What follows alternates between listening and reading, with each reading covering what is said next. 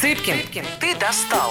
Авторская программа Александра Цыпкина на радио Москва-ФМ. Всем привет. А, Цыпкин, ты достал. Программа моя авторская. Сегодня особенный день. А, сегодня, наконец-то, решил проверить, чем я занят днем а, в рабочее время моя жена. Оксана Лаврентьева. Потому что каждый раз, когда я часа три не подхожу к телефону и говорю, радиопрограмму. Она говорила, почему я до сих пор в этой программе не участвовал? Вот, я говорю, ну, пока, пока не могу, пока нет достаточного количества популярности подписчиков, чтобы позвать такую звезду. Ну вот, собственно говоря, сегодня я ее наконец позвал, а так как у жены три разных а, бизнеса, будем говорить о том, как они все себя чувствуют в а, тяжелые непростые времена, это раз.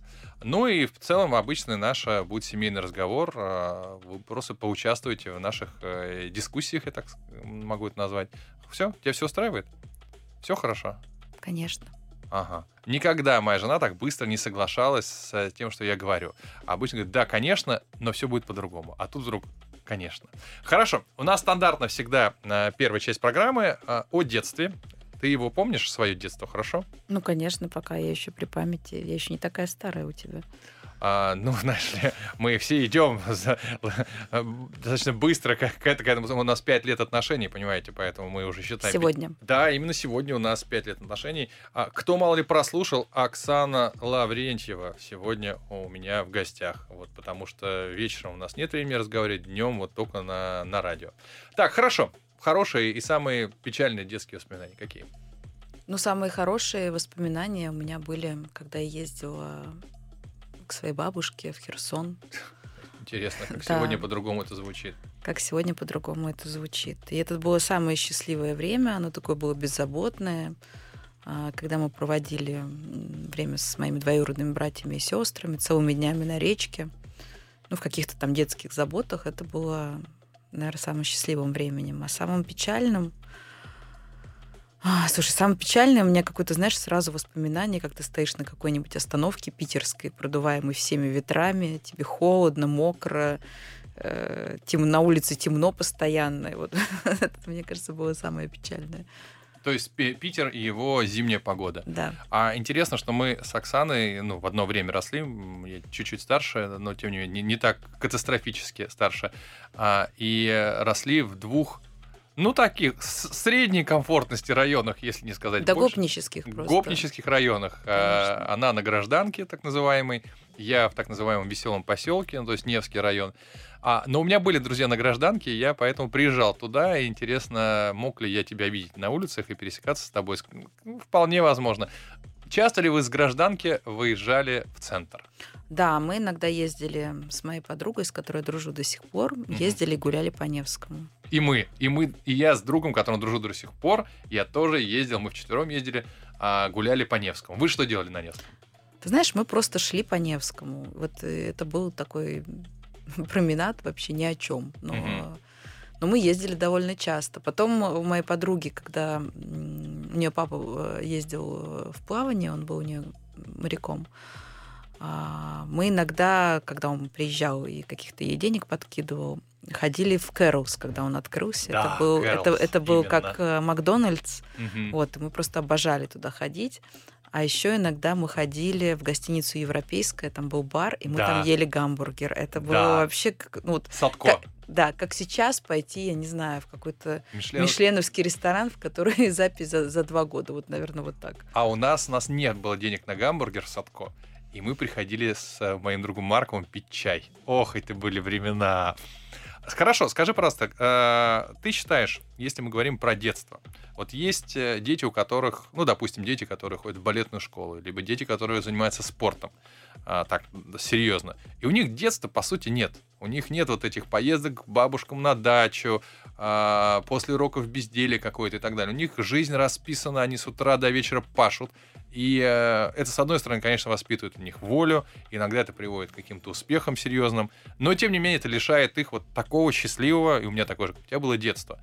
А, ты сейчас уже, воспитав двух взрослых детей, а, сторонник какого образа жизни для детей, чтобы у них было детство, или лучше они так вот строим? А, я думаю, что все должно быть в меру, и то, что ты сейчас описываешь, это все-таки профессиональный, наверное, спорт. Конечно, конечно. И таких детей много очень. Ну, я думаю, что для того, чтобы быть профессиональным спортсменом, нужно быть все-таки очень особенным человеком, да, и иметь такие физические данные, которые не у каждого есть.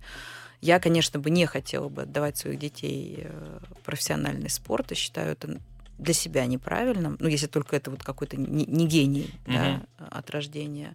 Конечно, у, у детей должно быть детство, но при этом а, я думаю, что время на безделье должно быть не неограничено. Uh-huh. А, а все-таки долж, должны быть какие-то задания, занятия.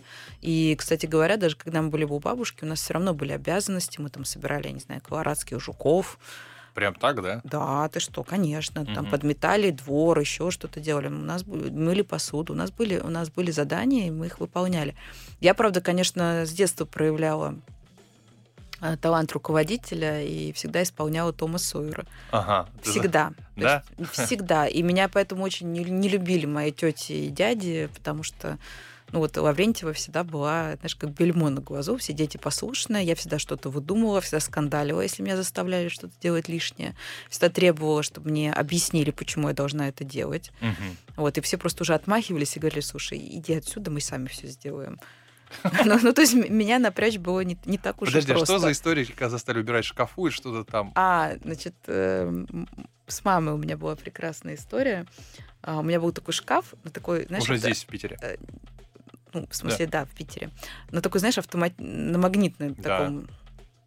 А, в общем, двери закрывались на такой магнит, как бы как доводчик чуть-чуть такой был. И э, там было все навалено. Я, значит, открывала маленькую щелку, доставала и тут же закрывала, потому что если бы я открыла дверцу, все бы вывалилось. Угу. И так это существовало месяцами. В, как, в какой-то один прекрасный день мама подошла, открыла створки, все, естественно, свалилось ей на ноги, угу. и она сказала, иди убирай. Э, значит, у нас была с ней просто вот война не на жизнь, а на смерть. Я сказала, я убирать не буду, потому что это вывалила ты у меня это все существовало, и мне было прекрасно. Поскольку это твоя вина, убирать будешь ты, я убирать не буду, и все, хоть ты меня убей. Вот ты зараза, конечно. Никакой субординации вообще. Тебе не кажется, что не права была? Что мама сказала, надо В итоге мама договорилась со мной о том, что мы будем убирать вместе. Ну, да, ты знаешь, вопрос, наверное, субордина... Я сейчас понимаю, насколько правильно воспитывать детей в субординации, правильно, mm-hmm. с родителями. Но, понимаешь, это уже как бы, конечно, ответственность не детская, а взрослая, да. Угу. И в том числе это зависит от того, какие отношения в семье между матерью и отцом, насколько они друг друга уважают, угу. насколько есть у каждого свое пространство. Мы жили в коммунальной квартире, ты понимаешь, что границ практически не было. Да? Угу. И я думаю, что основа неуважения к себе у многих людей она происходит именно из-за того, что в детстве у них не было своих границ. Вот. И угу. поэтому и, и моя мама, и я, мы, много лет потом э, провели в кабинете у психолога, и мама, кстати, сейчас работает психологом, и у меня психологическое угу. образование ровно потому, что наши какие-то детские травмы вылилось в то, что мы начали сами в себе их исправлять, и потом захотели помогать э, их исправлять э, другим людям. Э, потому что, конечно же, я думаю, что, безусловно, дети должны слушаться родителей, но родители при этом не должны на, на, наступать на детские границы, потому что залезть к ребенку в шкаф без спроса, да. это, в общем-то, тоже нарушение его Согласен. границ.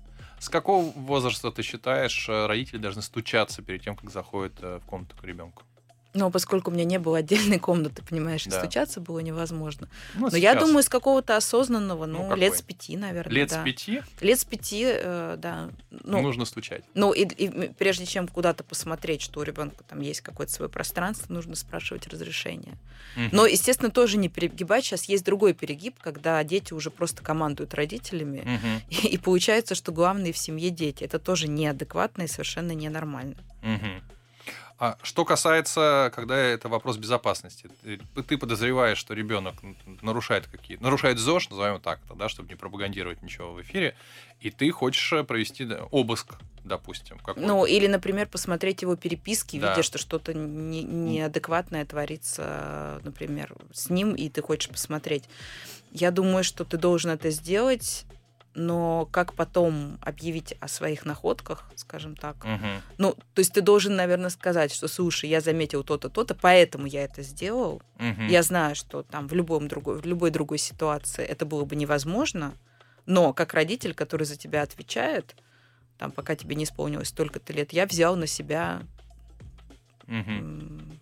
Ты знаешь, ответственность и залез. Ну, то есть э, здесь долж- дол- ты должен очень хорошо объяснить, почему ты это сделал. Я думаю, что так. мне кажется, сейчас просто задумываясь, э, собственно, ответить на такой вопрос. Если ты до этого с пяти лет стучался, спрашивал разрешение и так далее, то ты выстроил систему, которая позволяет тебе, условно, в 14 объяснить, почему ты вдруг нарушил собственные правила. Конечно. Если ты это делал с пяти лет с- без стука и без разрешения, то тебя просто пошлют подальше в 14 в какой-то, в какой-то момент, и на, на этом все закончится. Вот. А что касается, до какого возраста ты считаешь, раз уж наш разговор такой зашел, а, у родителей должны быть пароли от социальных детей, э, от социальных страниц детей? Ну, я считаю, что их не должно быть, но если... Не они- должно быть вообще, ни в каком нет. возрасте. Но если они видят, что происходит что-то не то, естественно, они эти пароли должны каким-то образом добыть. Дети Мгм. не ставят пароли, на самом деле, когда они совсем дети, они больше их ставят, когда подростки. Мгм.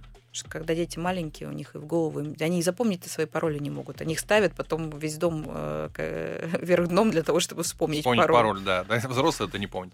Друзья, мы вернемся в эту интересную тему и потом поговорим ещ- еще о бизнесе а, через короткую паузу. Цыпкин, ты достал. Авторская программа Александра Цыпкина на радио Москва-ФМ.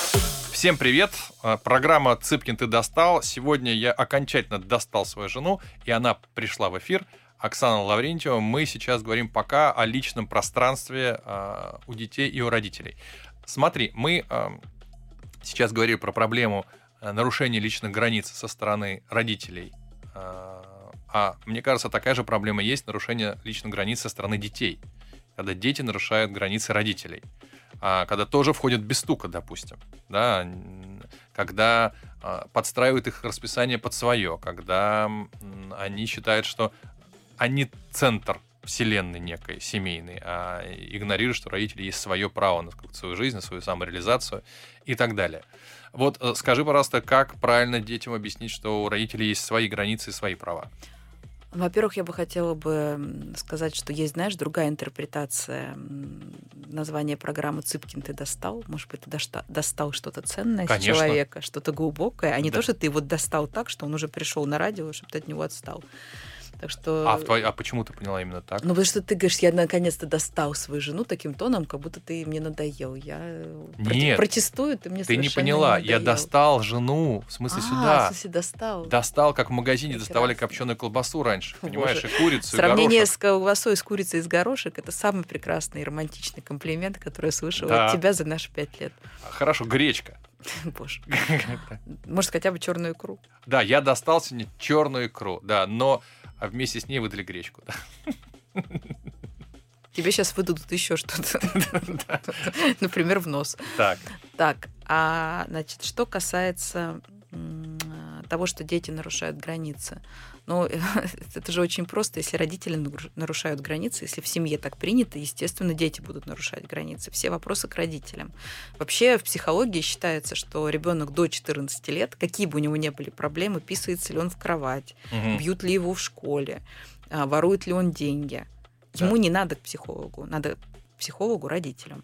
Потому что ребенок все отыгрывает, все, что происходит в семье, и реагирует на отношения с родителями. это ты сейчас говоришь как стереотип или как надо? На самом Как психолог Как- говорю. То есть, если у ребенка проблемы в школе до 14 лет, его булят или что-то еще, к психологу нужно идти родителям. Да, именно. Интересно. Интересно. Я думаю, что многие либо так не думают, либо впервые услышали, либо будут возражать, но я Ну думаю... и будут возражать, я тебе скажу почему. Потому что, конечно же, когда родители это слышат, говорят, а нам зачем? Нам не надо, с нами все в порядке, пускай он идет. Но это точно так же, как когда проблемы в семье, все мужья обычно говорят, ты сходи к психологу, потом мне расскажешь. Да. Хотя, хотя жена на этот момент уже ходит к психологу и занимается саморазвитием, но очень многие мужья считают, что пускай она за нас занимается. Мгм. А, Хорошо, а ты встречала такие случаи, когда вот у детей проблемы, родители пошли к психологу э, без ребенка, и проблема ушла?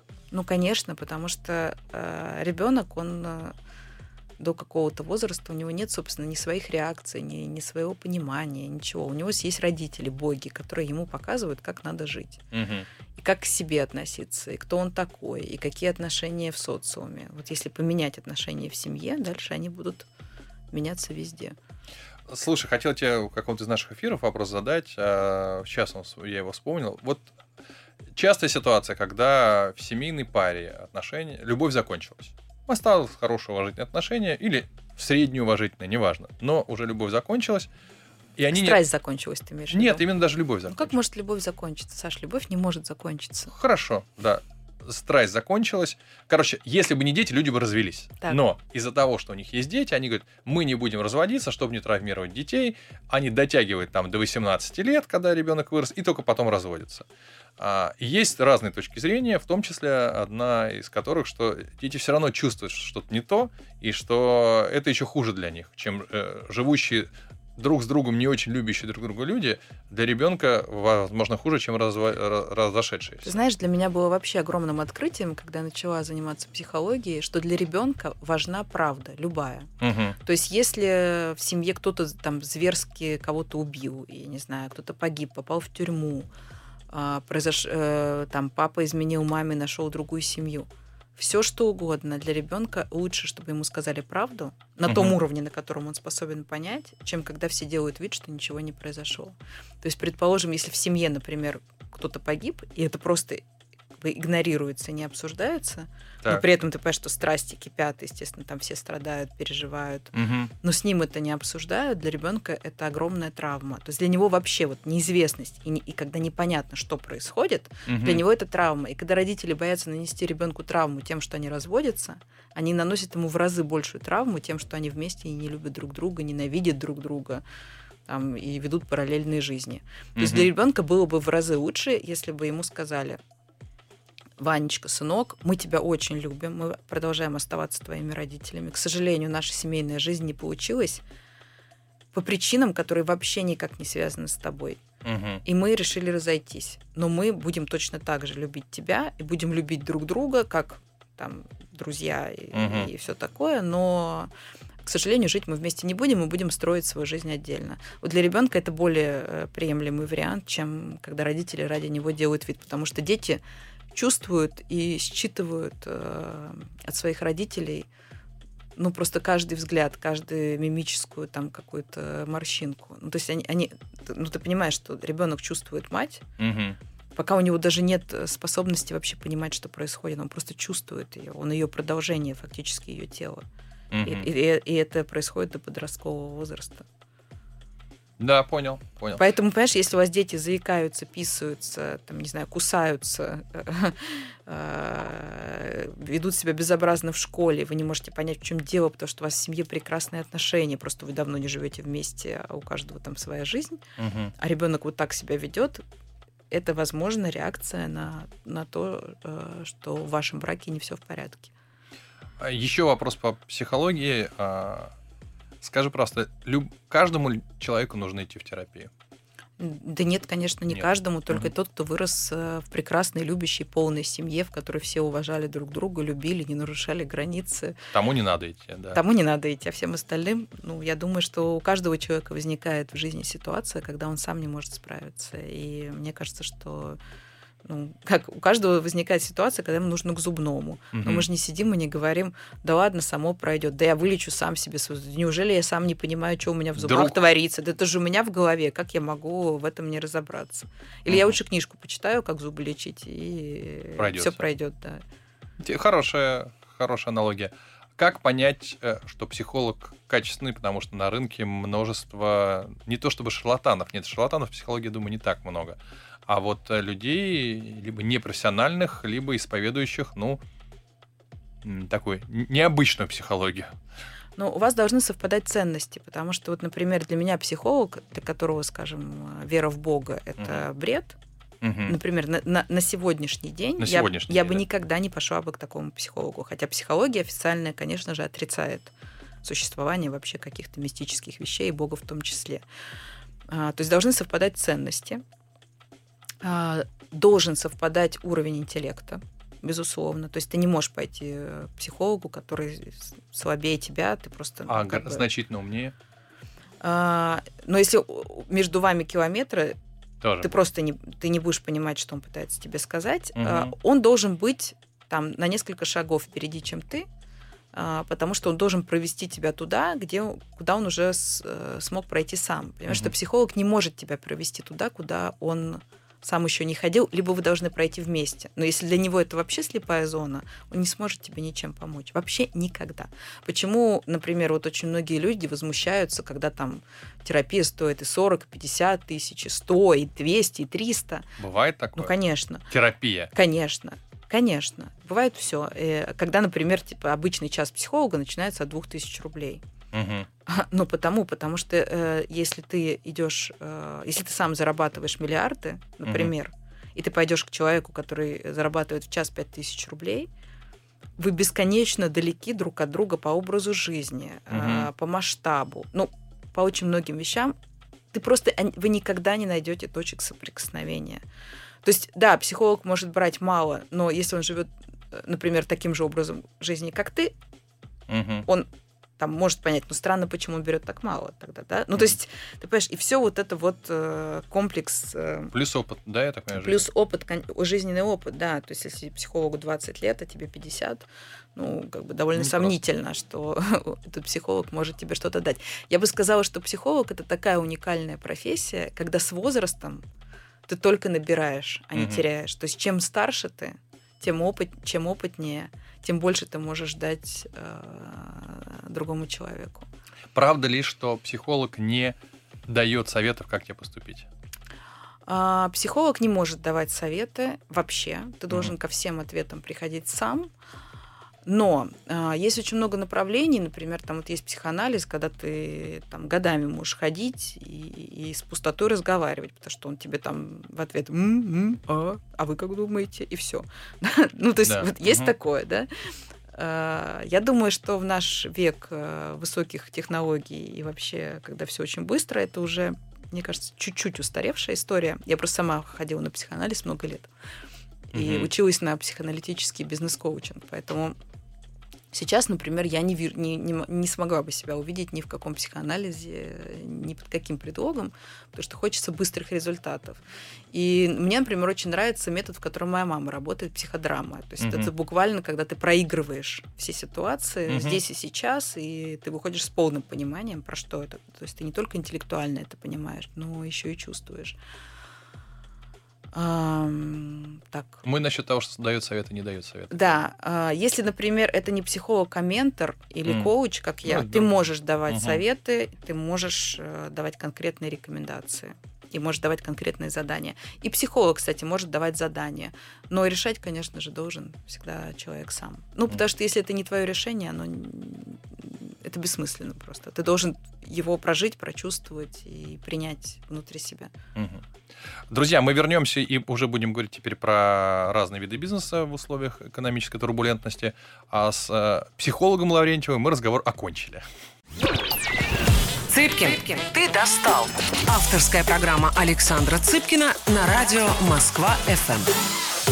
Всем привет, программа Цыпкин, ты достал из человека что-то ценное, важное, глубинное. Сегодня я достаю глубинное, важное, ценное из Оксаны Лаврентьевой, а, которая а, по совместительству также сегодня отмечает 5 лет отношений со мной.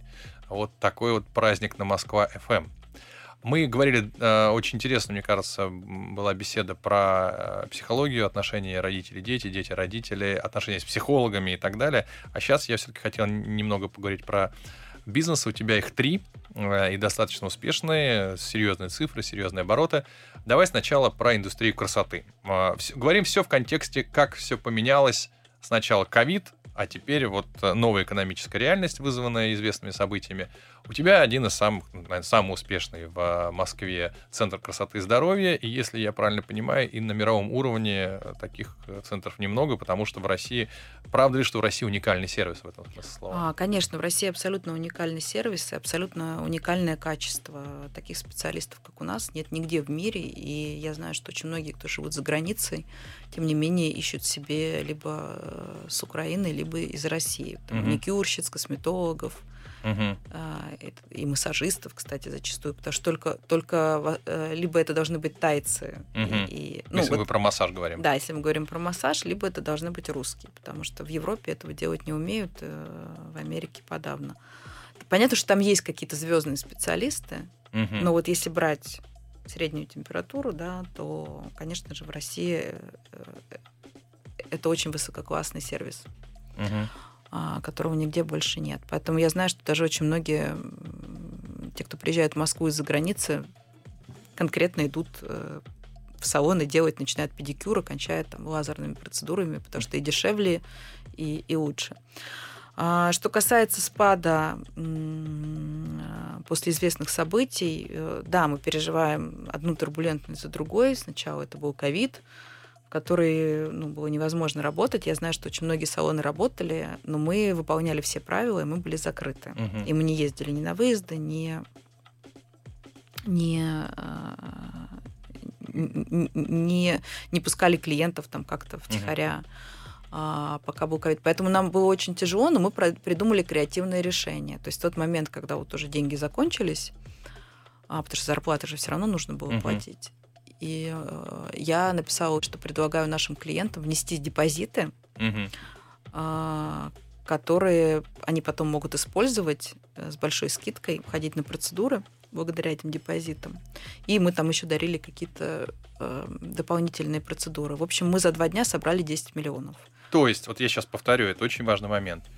По сути дела, не зная, когда закончится пандемия, вы сказали своим клиентам, сдайте нам, пожалуйста, деньги сейчас, мы, когда закончится пандемия, вас обслужим. Со скидкой. Со скидкой, неважно, со скидкой. Я думаю, что твои клиенты... Нет, а я думаю, они просто... а, мы сказали, для нас это просто шанс не закрыться. Мгм. Конечно, я чуть-чуть лукавила. Я продала Rolls-Royce, который мне был подарен до тебя предыдущим молодым человеком. Я, я пока, кстати, не подарил Rolls-Royce, сразу могу сказать. Но мы идем к этому, идем. У меня есть другой, не, Да. не волнуйся. Да. А, еще есть время. Еще есть не время. есть на чем ездить. Он еще да. пока до- докатывается. Я как- себе купила сама, да. Да. мгм. А, значит, э, я продала Rolls-Royce, положила эти деньги, думая, что, ну, как бы в самом крайнем случае я закрою как бы зарплату. Но этого бы хватило на, на один месяц. Поэтому мы попросили еще и депозиты. И, и, к счастью, тут же э, пандемия закончилась. Это было Но она не закончилась, в смысле... Вас э, открыли. Открыли все, да. Мгм. То есть люди помогли, правильно? Мне кажется, вот очень важный момент. Мы и в пандемии, и в условиях, когда у нас есть понятие фронт, да, когда новости с фронта, люди на фронте, мы, мне кажется, стали друг другу больше помогать. Ну, ты знаешь, я же просто сказала, что для нас это шанс не закрыться. Я думаю, что для клиентов они прекрасно понимают ценность а, этого, э, того, что у них было. Для них было важно, чтобы мы не закрылись. Поэтому они внесли эти деньги. Я, я- понятно, что они и помогли, да, Мгм. и это было. И, конечно же, они просто хотели оставить э, это место себе, чтобы была у них возможность ходить, когда все закончится. Но радует, что у всех была вера, что все закончится. Да. Ты можешь мне объяснить вот этот феномен? А, вдруг на обломках а, советского, ну, скажем так, плохого сервиса, понятно, что притчей в языцах был советский сервис. Все друг друга хамят, я, вас много, я одна. А, известные кадры с таксистами и с- даже в «Брате 2», как они разговаривают, и так далее, так далее, так далее. То есть мы был, была страна антисервис. Не было конкуренции Анти- никакой. Хорошо, в Европе тоже она есть. И вдруг мы стали с точки зрения сервиса а, лучшим городом мира. Лучшие рестораны, лучшая сфера услуг, лучшие салоны красоты, все-все-все. Люди вежливые, корректные, с чувством собственного достоинства, все вовремя, 24 часа в сутки, все работает, вообще летит. Почему это произошло? Что? Ты Причина? знаешь, я вот сейчас думала, пока ты говорил, и я не могу найти тебе найти объяснение, если честно. Может быть, потому что единственное объяснение, которое нахожу, оно никому не понравится. А почему, например, плохой сервис за границей? Там Мгм. человека хрен уволишь. Как бы он плохо не работал, он, он э, будет работать. А почему плохой сервис, там, я не знаю, Да, это интересно. Каких-то местах, да, где нет конкуренции. Потому что они знают, что люди все равно это стерпят и придут еще. В Москве а, такого нет. Если ты плохо работаешь, тебя вышвырнут за минуту, и будет 50 человек на твое место. Поэтому, если ты плохо работаешь, ты просто не, не удержишься никогда. Мгм. Я думаю, это единственная причина. Единственная причина. Но и это подтверждает тот факт, что мы не генетические хамы. Как э, очень часто говорю, в России сервис, тут хамская страна, тут по-другому не, не может быть. Мы можем быть вежливыми, эффективными, мы, мы все это можем, это очень важно. Но ты знаешь, я тебе могу сказать, что выстраивание персонала это одна из самых сложных вещей в этом бизнесе. Мгм. Например, когда я э, открывала салон и сказала, что я запрещаю между собой э, персоналу разговаривать на ты, я Мгм. запрещаю между собой брать телефоны и вообще, вообще что-то обсуждать между собой. Я запрещаю разговаривать с клиентами, если они сами не проявляют инициативу. Сначала у нас был бунт, и ник- Мгм. ну, потому что так никто до этого не делал. Но потом я просто им показывала сообщения от клиентов, которые говорили, Оксана, боже мой, спасибо тебе за то, что все мастера молчат. Да, это круто. А, потому что, к сожалению, э, очень часто люди не понимают, что клиент приходит туда отдохнуть, он хочет полностью отключиться. Мгм. Он просто хочет закрыть глаза, чтобы его никто не трогал. И очень часто люди выходят и говорят, я это прекрасный мастер, я не могу у него быть, он бесконечно говорит. Мгм. Да, это такая проблема есть у во многих ситуациях. Это, кстати, и справилось и с водителями. То же самое. Да, и вот это понебратство, а, я думаю, что человек, который работает в сервисе, он очень хорошо должен понимать, что он в данный момент обслуживающий персонал. И э, он работает в сервисе. И он здесь для клиента, а не клиент для него. Мгм. Вот это, к сожалению, очень многие забывают. И я это говорю без высокомерия, потому что... Что ты сама, получается? Потому что я сама этот обслуживающий персонал для людей, когда они приходят ко мне в бренд. Да, и я все делаю для того, чтобы им было удобно. Но при этом, конечно же, когда клиенты перегибают палку и ведут себя неприлично, я считаю, что клиент, э, правило клиент всегда прав, оно тоже должно иметь границы. Мгм. И если клиент перебирает, я им прям говорю, спасибо большое, не надо ко мне больше приходить. Ты кого-то кому-то закрывала вход, да? Да, Закрывала. было такое, да. И даже людям, которые приносили серьезные Конечно, деньги. да, даже которые приносили большие деньги. Мгм. Ну, если они третируют, э, терроризируют персонал, конечно. Я считаю, что в этом смысле владелец, он должен, с одной стороны, устанавливать жесткие правила для персонала, с другой стороны, точно так же э, э, устраивать, устанавливать правила для клиентов и не давать им терроризировать э, персонал. Потому что есть такие клиенты, которые приходят для того, чтобы сбросить, сбросить свое дурное настроение. И они буквально террористы. И тогда их не нужно пускать. И всё. тогда их не нужно пускать. Ну, ты представляешь, э, на самом деле это ведь и для бизнеса важно, потому что если у тебя пришел клиент, который, от которых э, все мастера плачут и их трясет, и они бегают, э, там, не знаю, Мгм. подышать на улицу, как они будут потом работать и как они будут относиться к другим клиентам. Разумно, И разумно. вообще я считаю, что к персоналу нужно относиться очень хорошо и уважительно, потому что то, как ты относишься к, своей, к людям, которые на тебя работают, так они будут относиться к твоим клиентам. Это очень взаимосвязано, Как э, родители, дети и все остальное. Конечно. А скажи, пожалуйста, правда ли, что в сложные времена, в турбулентные, женщины начинают больше инвестировать в красоту? Да, ты знаешь, я даже сама это заметила, что мне немедленно захотелось лучше выглядеть. Я тут же взялась за спорт, за накупила какой-то одежды более женственной. То есть чаще хочется делать укладки, хочется краситься, и хочется выглядеть э, более женственно и красиво, это правда. Мгм. Ну, я думаю, что это, знаешь, просто для женщины внешний вид а, это для нее и есть а, ощущение собранности. да. Мгм. То есть, когда ты расслабленный, естественный, это потому, что ты себя чувствуешь спокойно. Но если нужно собраться, ты должен быть как бы весь безупречный, потому что ты от этого более себя уверенно чувствуешь и более сильный. Мгм. Хорошо, переходим ко второй части марлезонского балета.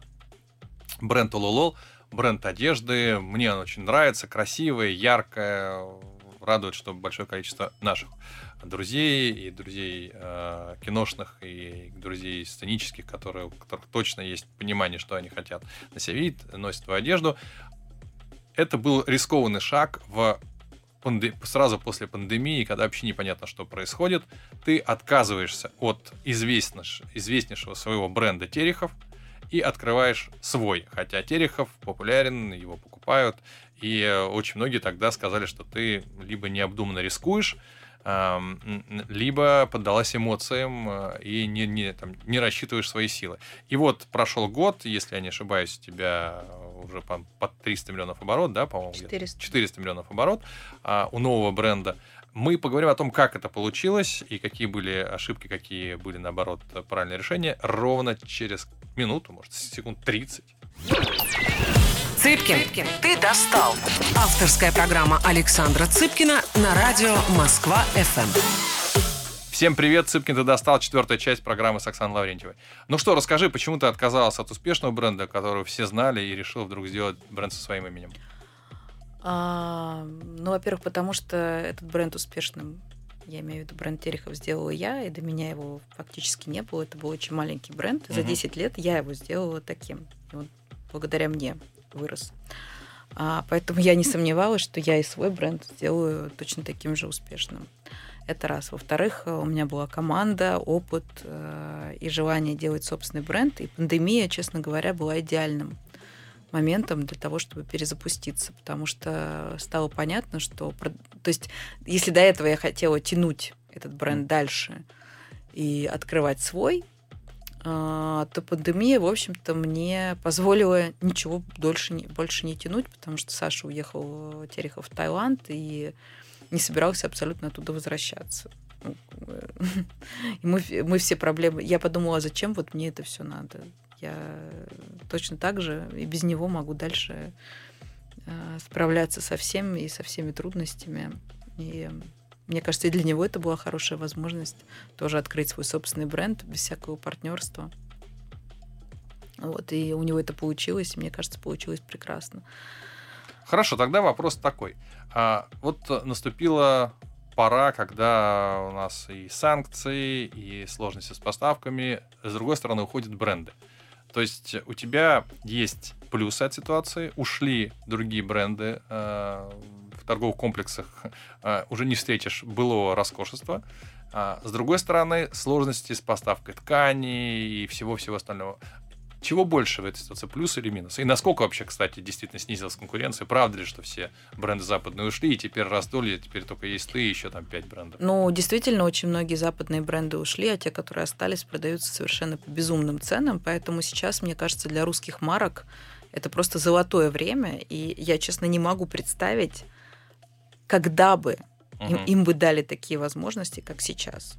Угу. Понятно, что нужно пережить очень много трудностей, нужно э, справиться со всеми логистическими проблемами. И, их много? И, ну, конечно же, их очень много, да. И очень многие э, фабрики отказываются работать с русскими. И, Есть такое, да? Ну, конечно. И оплаты это каждый раз э, просто тетрис, угу. как, как заплатить за что-то. Конечно же, это все очень трудно. Но с другой стороны, а, есть огромная э, возможность занять пустующие ниши.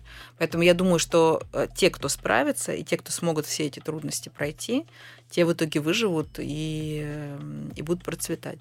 Сейчас просто очень важно вот именно, знаешь, проявить как можно большее терпение, смекалку, настойчивость, да, mm-hmm. и не отступать. Просто вот идти вперед, как танк и решать все эти проблемы, находить какие-то варианты. Ну, ты же знаешь, что у любой проблемы есть решение. Проблема э, отсутствия в России тканей э, надуманная или реально у нас их нет хороших? Ну, у нас их просто нет, и, конечно же, все ткани мы покупаем за, за рубежом. Э, вопрос где, да, потому что, например, у нас очень... У нас были э, выстроены очень хорошие цепочки с э, Китаем, и мы очень давно пользуемся э, китайскими фабриками и фурнитурой, и э, тканями, и, и всем. И поэтому, э, там, что касается каких-то тонких тканей, шелка, а, никаких проблем нет. Но вот то, что, э, то, что касается шерсти, кашемира и так далее и тому подобное, это все все равно заказывается только в Италии. Угу.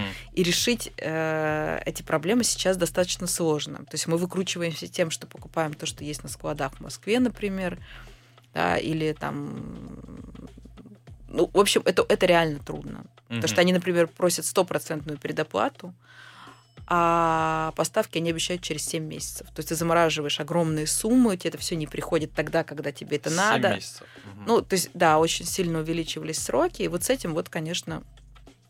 Слушай, объясни мне одну вещь. Но мы научились многое что делать самостоятельно. Мы ткань не можем самостоятельно Нет, сделать. ткани мы, к сожалению, не можем сделать. Но, слушай, это нормально, там люди годами э, занимались этими вопросами. Но как бы, и, мне кажется, нет стран, в которых производят прямо все. Ну, ну, согласен, да. Я удивлен, что Китай не смог сделать кашемир, шерсть и все остальное. Они все могут. Машины, телефоны. Ну вот почему-то как-то как это, это у них почему-то не идет. Я говорю, может быть, просто мы еще мало стараемся, и нам нужно поискать еще какие-то варианты, не знаю, Перу, например, угу. Индия, ну что-то такое, да, где вот есть. Изменился ли потребитель сейчас? А какую одежду больше покупает? Не знаю, может, больше темной одежды стали, или наоборот, больше яркой? Или вообще сказали, что, слушайте, одежда сейчас знаете, не до этого, давайте мы, я буду тратить деньги на что-то другое. Слушай, ну, конечно, когда происходят э, какие-то волнения, да, там объявили мобилизацию или началась спецоперация, или даже коридор затмения, или mm. просто плохая погода на улице. Это все влияет на продажи, и люди mm-hmm. хуже, хуже покупают.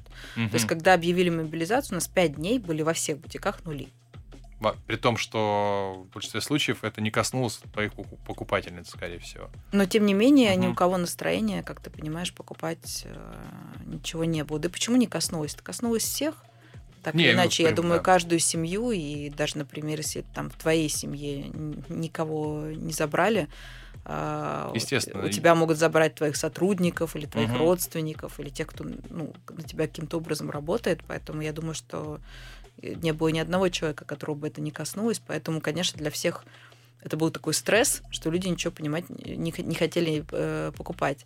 Но потом как бы проходит время, люди адаптируются и опять приходят за покупками. А, что в основном покупают? Да, сейчас в основном покупают удобные вещи. Трикотаж, э, свитера, спортивный угу. костюм, очень много. То есть именно удобство в первую очередь, а не внешнее. Ну, мне кажется, это еще с пандемией э, уже сложилось, и теперь уже очень трудно женщину одеть в какие-то мега неудобные туфли. То есть есть mm. еще, конечно, адепты до сих пор, но это скорее такие все женщины из, из, из 2000-х, из 90-х mm-hmm. остались. Знаешь, как по, по, по накатанной они, они все продолжают выглядеть на все сто каждый день. Мне кажется, сейчас вообще мода очень поменялась. И, во-первых, уже очень модны спортивные вещи и кроссовки угу. в целом. Это, это еще и модно. Угу. Скажи просто, люди приходят э, все так же в бутике, я правильно понимаю? Ты знаешь, да, все равно люди приходят в бутики. Ин- все равно онлайн, онлайн не, не рулит. Не Нет. рулит, не рулит онлайн, Нет. да? Угу. Нет. То есть он, безусловно, занимает большую часть, но не рулит. Угу. У тебя, так понимаю, есть в ГУМе, да, ведь? У нас есть в ГУМе во времена года и у нас на Рождельской, там, где у нас офис. То есть у нас есть бутик прямо там, где у нас офис. Я открываю дверь кабинета, выхожу и там вижу своих покупателей. Да, это, это хорошая идея, на самом деле, не, не у всех она реализована. Мне она очень нравится, потому что ты видишь конкретные лица женщин, для которых ты шьешь эту одежду. То есть это не какие-то абстрактные женщины, а вот конкретно вот, И вот Наталья, видят. вот Ольга, вот угу. Елена. Вот для них я эту одежду делаю. И мне очень важно с ними общаться, и очень приятно, и меня это очень вдохновляет. И чтобы нас э, мы затронули последний вид бизнеса, которым ты занимаешься, тоже очень интересно с точки зрения э, изменения экономической реальности. Издательский дом, Independent Media — это такие бренды. В прошлом а, эти бренды были Cosmopolitan, Esquire, Популярная механика, Базар, Базар а, Домашний очаг, правильно я понимаю? И вот наступило, э, наступило 24 февраля. После этого, я так понимаю, а, и франшиза и так далее стала заканчиваться, и вы, в отличие от многих других издательских домов, просто переименовали, договорившись со всеми, правильно я понимаю? Ну, мы, можно сказать, единственный издательский дом, который не закрылся, mm. и мы переименовали несколько брендов. А. Теперь у Cosmopolitan Voice, Esquire... Базар это символ, mm. И... Esquire правила жизни. Да, Esquire правила жизни. У нас остался Роб Репорт и Грация все еще. С тем же названием. С теми же названиями, да. Остальные мы переименовали. И как все идет? Ну, ты знаешь, сейчас уже все идет неплохо. Вместо популярной механики э, тех инсайдер. Угу.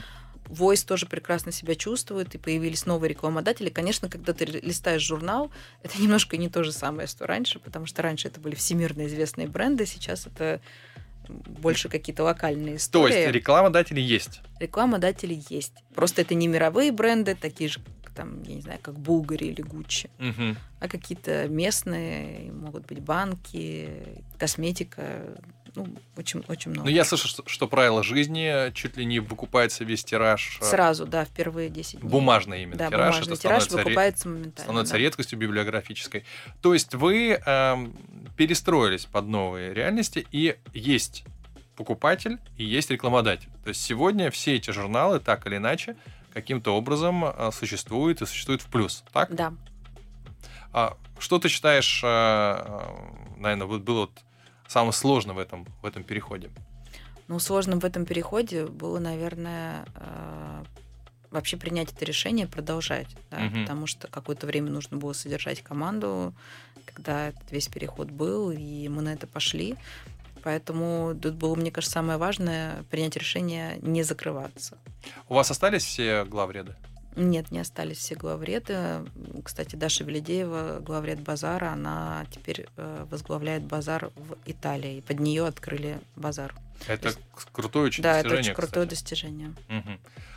А ты считаешь, в целом, не ушли ли в прошлые времена глянцевых журналов? Это глянцевая жизнь, тучные годы, много денег, бренды, а сейчас чуть-чуть... Ну, это же не обязательно про это. Я думаю, Мгм. что глянец это в том числе про не только посмотреть картинки, но и почитать. Мгм. Да, и очень многие, кстати, люди ходят в театр, они смотрят все по телевизору или в кинотеатрах.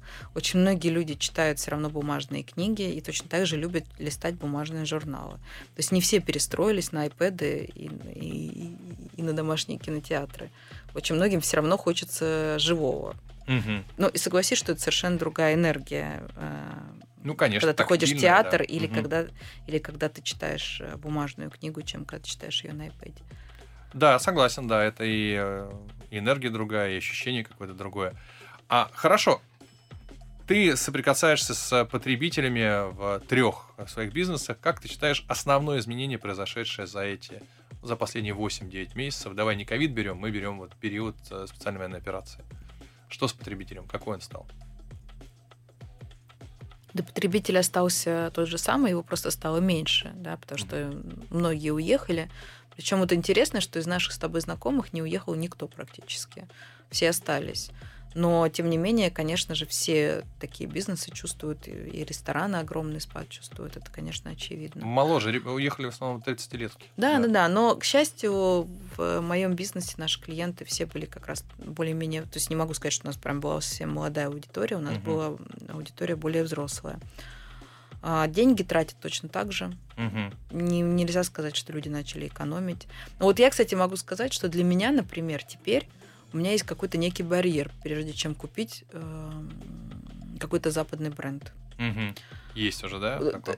Знаешь, мне не хочется их покупать, потому что я считаю, что то, как они с нами поступили, понятно, что на них есть огромное давление, но все равно это очень некрасиво по отношению к своим клиентам. Мгм. Да, и то, как они там поступают э, за границей и не продают ничего русским. Я говорю, я понимаю, что на них надавили, понимаю, что, наверное, было бы очень трудно сказать, знаете, а- а мы будем продавать, как Юникло сделали, Мгм. да. И- и- и они попытались, и все равно их тут же Мгм.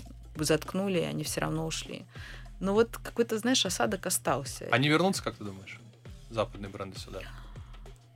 Я думаю, что они попытаются вернуться сто процентов, слушай, иначе бы они не оставляли бы свои магазины. И Шанель, и Луи Vuitton, и Диор, они все свои ма- магазины не демонтируют, они их просто закрыли. Очевидно, что они не хотят ух- уходить.